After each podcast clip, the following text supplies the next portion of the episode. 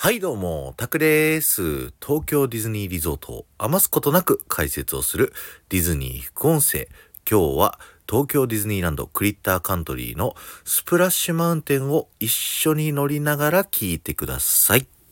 えー、ディズニー副音声東京ディズニーリゾートのいろんな場所からですね豆知識をお話しさせていただくというシリーズなんですけどもその中で一緒に乗ろうシリーズハッシュタグついてます。一緒に乗ろうシリーズっていうのがですねアトラクションに一緒に乗りながら僕がそのアトラクションの解説をするという回になっておりますので、ぜひね、これアトラクション一緒に乗りながらですね、えー、体験していただければと思うんですけども、えー、1分のところでですね、この放送1回止めていただいて、このスプラッシュマウンテン乗って、カエルドのところ登って、最初外のところで水に着水するところ、そこからですね、再生ボタンを押して一緒に乗っていきましょう。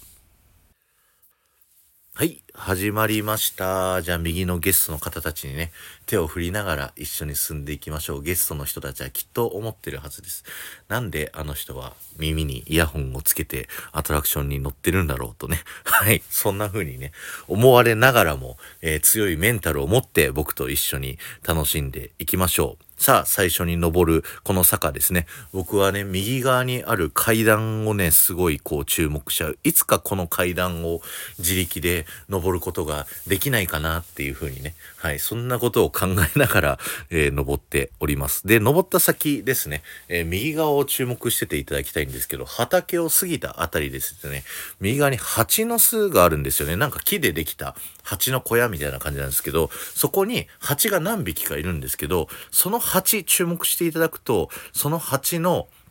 背中にですね、隠れミッキーだったりとか、リボンをつけた蜂だったりとかがいると思うんで、ぜひ見てみてください。これね、なんか時期によって、僕がね、何年かごとにスプラッシュマウンテンを乗るたびにですね、その蜂がすごい変わってってるっていうのがね、あるので、ぜひ、今は何になってるかっていうのをね、ぜひ教えてください。そして、あの、ディズニー副音声ね、僕一緒のローシリーズってこれまで絶叫ってやってこなかったんですけど、なんでやってこなかったかっていうと、あの、絶叫だとイヤホンを落としちゃう可能性があるでしょ？だから、あの、絶対落とさないようにですね、これからあの、まず1回目のね、あの、ファーストドロップ落ちますんで、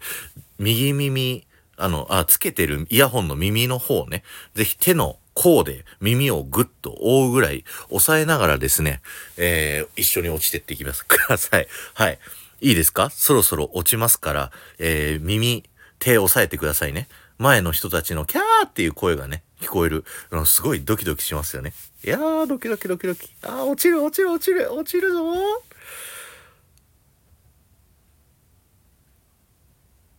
いやー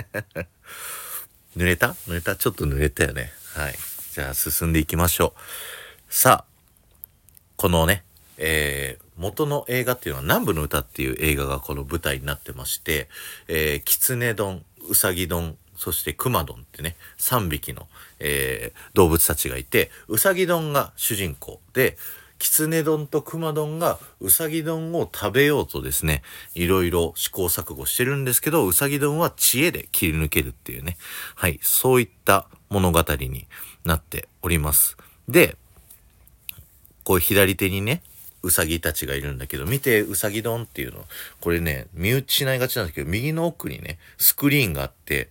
キツネ丼とクマ丼がウサギ丼を追っかけてるっていう映像が流れるので、ぜひ見逃さないようにしてください。さあ、この後ね、あの、クマ丼が宙ぶらになってキツネ丼が怒ってるんですけど、これは、かかしの代わりをですね、あの、うさぎ丼が罠にかかったのを通りがかったクマ丼に、これはいいバイトだからって変わってあげるよって言って変わったっていうね、話になってます。さあ、歌が変わりました。このね、注目してほしいのが右側にね、ペリカンが3匹いるんだけど、そこの水面に魚がペーンって出るんだけど、この魚、このバッティングセンターの、あの、投げるマシンの機能でね、あの、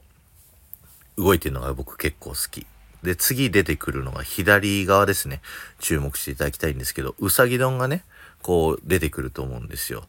で、その後、そのままそのうさぎ丼を見て、後ろを振り返って見てると、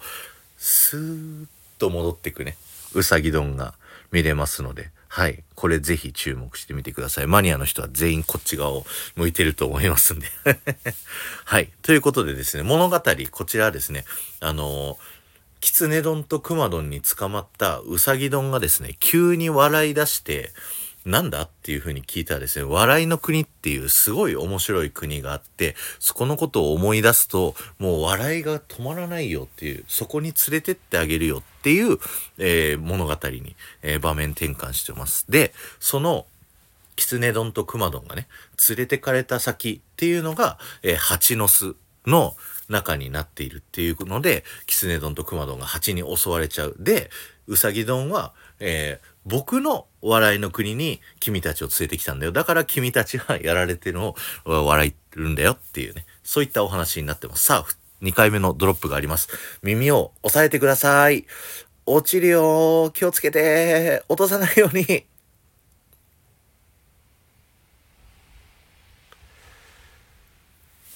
はい。2回目のドロップの後、その後ね、すぐ、この蜂の巣群を抜けると、3回目のドロップがありますので、耳を押さえる準備をね、えー、しながらですね、えー、周りのね、この蜂の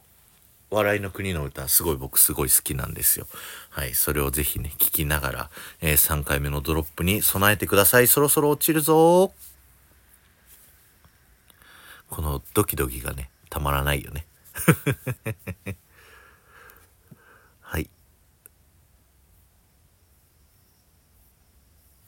しました。はい。ということでね、このスプラッシュマウンテンというアトラクション、実はですね、もう日本にしかないアトラクションになっておりまして、もともとカリフォルニアとフロリダにはあったんですけども、えー、どっちもですね、今クローズをしてしまったんですよ。その理由っていうのが、その南部の歌っていうね、元になった映画がですね、えー、黒人差別だっていうね、風に言われてて、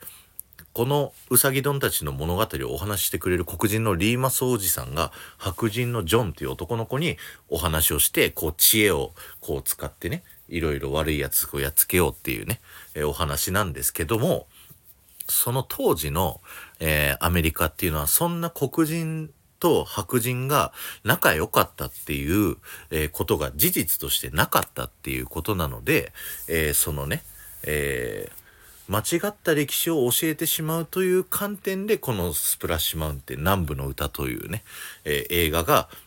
えー、どこでも流されなくなってこのスプラッシュマウンテンというのもクローズしてしまったと。でその後今ね作ってるのが「プリンセスと魔法のキス」っていうね、えー、映画がモチーフのティアナのバイユーアドベンチャーというね、アトラクションになってるので、それもね、ぜひ楽しみにしていただければなと思います。さあ、最後のドロップです。皆さん耳を押さえながらですね、右斜め45度向いてください。そうするとカメラ目線で写真が撮れますので、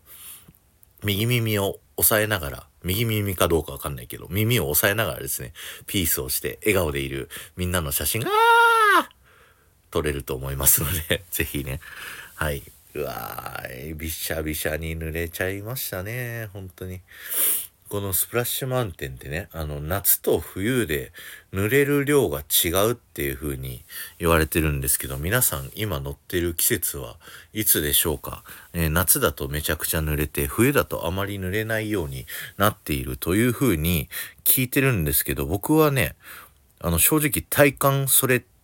あの本当かどうかわかんないなっていう、同じぐらい冬も濡れんじゃねえかなっていうふうに、あの、思ってるんで、よかったらね、コメント欄で皆さん教えてください。さあ、そしてこの後ね、ジッパディ・ルーダーの歌とともにフィナーレ迎えるんですけども、このアトラクションですね、たくさんの動物出てきますよね。でも実は、あの、元の映画南部の歌にはですね、こんなにたくさん動物がですね、出てこないんですよ。これが、このアトラクションの元のね、動物たちのロボット、オーディオアニマトロニクスっていうんですけど、これはですね、アメリカシングスというね、えー、昔、えー、アメリカのディズニーランドであった動物たちがいろんな歌を歌うっていうアトラクションがあったんですけど、そのアトラクションが不人気でクローズして、えー、再利用しよう、どうしようかっていう時に、このスプラッシュマウンテンの案ができたので、再利用されたっていう風になってるんですね。なので、右側にある、この大きい船、に出てくる踊る鶏とかね、あの、ピアノを弾く豚さんとか、ここら辺はですね、南部の歌出てこないんですけど、あの、ここにね、いっぱい勢揃いしてるっていうね、風になってるっていうのは、アメリカシングスっていうアトラクションの流用になってるからなんですよね。あの、最後のドロップ落ちる前のコンドルがさ、2匹なんでウサギでも笑ってないんだいっていうのも、あれもアメリカシングスの、えー、アトラクションから撮っているという動物になってるっていうね。はい。そんな豆知識を話していたらですね、あっという間にアトラクション終わってしまいました。えー、皆さんありがとうございました。えー、これでね、一緒に乗ろうスプラッシュマウンテン終わりたいと思います。えー、ありがとうございました。え、この放送がですね、面白かった方、ぜひチャンネル登録よろしくお願いします。そして、いいねやコメント、レターしていただけると嬉しいなと思います。そして、ハッシュタグ、一緒に乗ろうシリーズですね、えー、タップしていただくとですね、僕がこのディズニー副音声シリーズの中で一緒にいろんなアトラクションですね、乗りながら解説できるようになってますので、ぜひ、えー、そちらの方も楽しんで、一緒にアトラクション楽しんでいきましょう。ということで、ありがとうございました。この後も夢が叶う場所、東京ディズニーリゾートで素敵な旅のひとときをお過ごしください。イヤホンなくしてないよね。